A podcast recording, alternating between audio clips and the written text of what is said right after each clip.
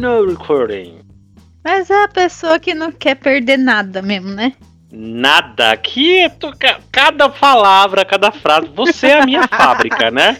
Você é o meu lado cômico aqui nesse podcast. Então a gente precisa ouvir a sua risada, ouvir as suas histórias, suas maluquices. Enquanto a gente espera o convidado chegar, você pode soltar umas três pérolas aí. Isso aí é coisa rápida. Ué, alguém, alguém tem que ser a parte feliz desse podcast, né? Alguém precisa ser. E você cumpre isso à risca.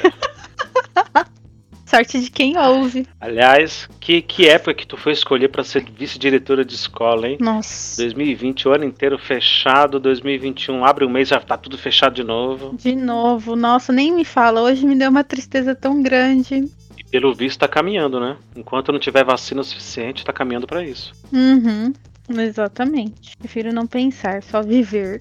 Eu fiquei mais triste semana passada quando restringiu totalmente os alunos do que hoje. Sério? Hoje eu meio que aceitei. É, hoje eu meio que aceitei, entendeu? Falei, bom, é isso. 2 mil mortes por dia realmente não tem como. Não, não tem como, isso é fato. Mas hoje eu fiquei mais triste do que semana passada. Hum, Vou ficar sozinha na escola de novo. os diretores têm que ir? Por enquanto, a gente continua na mesma. A diferença é que aí provavelmente os PCAs vão ser dispensados, vão pro teletrabalho e aí vai ficar só a gestão mesmo, literalmente só a gestão na escola.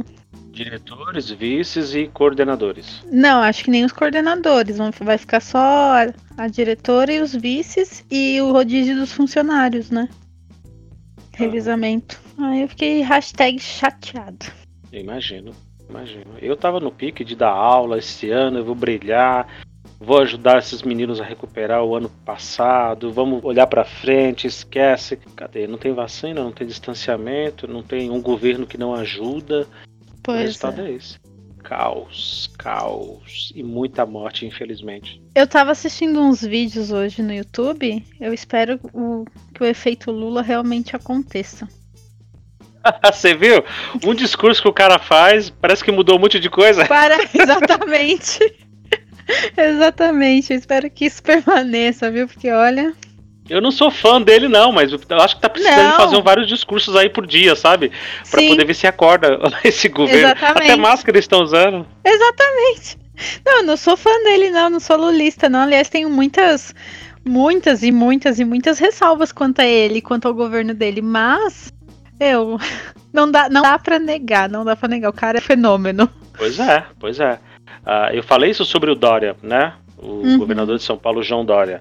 O Bolsonaro ele é tão estúpido, ele é tão atrasado, ele representa o, o que é arcaico, que faz o João Dória parecer um gênio. Pois é. Ele faz o João Dória parecer um grande estadista, um grande eh, estrategista, um grande governante.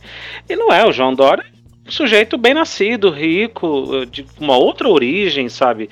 E que caiu na política pura e simplesmente por vaidade. Essa que é a Uhum. verdade. Pode até ser um bom governante, a história pode dizer isso no futuro. Mas o que a gente vê no momento é que ele é uma pessoa extremamente vaidosa também, assim como a maioria dos políticos. Sim. Mas o Bolsonaro faz essas pessoas parecerem gênios. Sim. Pra você ver a que nível chegamos. Isso não é uma boa coisa. Eu falo isso com muita aflição. Eu tô rindo, mas é de desespero, né?